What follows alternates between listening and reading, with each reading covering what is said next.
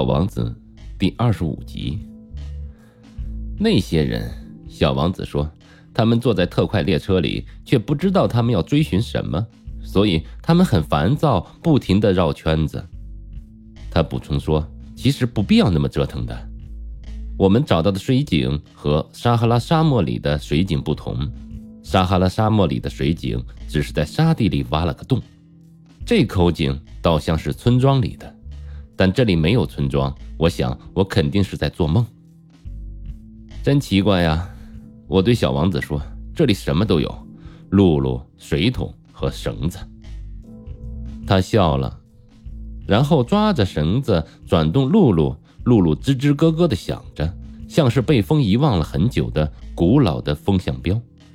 你听啊，小王子说：“我们叫醒了水井，它正在唱歌呢。”我不想累倒他，让我来吧。我说：“这对你来说太重了。”我慢慢的把水桶升到了井口，我仔细的把水桶放好。露露的歌声在我耳朵里唱响了，我能看见阳光在水面荡漾。我好想喝水啊！小王子说：“给我喝吧。”我终于明白他一直在寻找的是什么。我把水桶抬到他的嘴边，他闭起眼睛喝了水，它像节日般的甜美。这水确实不是普通的饮料，它来自星空下的跋涉，露露的歌唱和我双手的力量。它就像礼物，对心灵是有益的。在我小时候，正是圣诞树的灯光、子夜弥撒的音乐以及那些温馨的笑脸，才让我收到的礼物充满了光辉。你们这里的人呢？小王子说：“会在花园里种五千株玫瑰，却找不着他们想要的东西。”呃，他们并没有找啊。我回答说：“然而，他们要寻找的东西，也许就藏在这一朵玫瑰或者一点清水当中，是吧？”我回答说。小王子又说：“但眼睛看不见的，应该用心去寻找啊。”我喝了水，我的呼吸变得顺畅了。朝阳初升，把沙地照成了蜜蜂的颜色。我也很喜欢这种金黄的蜜色。可是我为什么觉得很悲伤呢？你一定要实现你的诺言哦，小王子轻轻地说。他又在我身边坐下。什么诺言啊？你知道的，给我的绵羊画个嘴套啊！我要为我的花负责呀。我从口袋里把前面画的那些草图拿出来。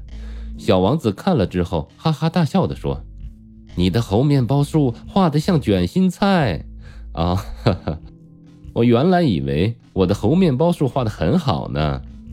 你的狐狸，它的耳朵看上去有点像羊角，而且画得太长了。”他说完又笑了：“你不公平啊，小家伙！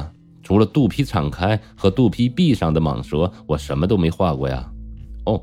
画的算可以了，他说：“小孩能看明白的。”于是我用铅笔画了个嘴套，但递给他时，我的心情很沉重。你到底有什么事情瞒着我呀？但他没有回答我。他说：“你知道吗？我落在地球上的日子到明天就满一周年了。”他沉默了片刻，然后又说：“我当时就落在这个地方附近。”他脸红了。不知道为什么，我又觉得不对劲儿。然而，我忽然想到了一个问题：看来我遇到你的那个早晨，就是一个星期前。你在远离人烟的沙漠里孤独的行走，也不是偶然的了。你要回到你降落的地方。小王子脸又红了。我犹豫地问：“也许是因为中年到了吧？”小王子脸又红了。他总是不回答问题，但脸红不就意味着没错吗？哎，我对他说，我有点害怕，但他拦住了我的话头。你该做你的事去了，你应该回到你的机器那里。我就在这里等，你明天傍晚再来吧。但我很担心，我想起了狐狸，如果让自己被驯化，就难免会流泪的。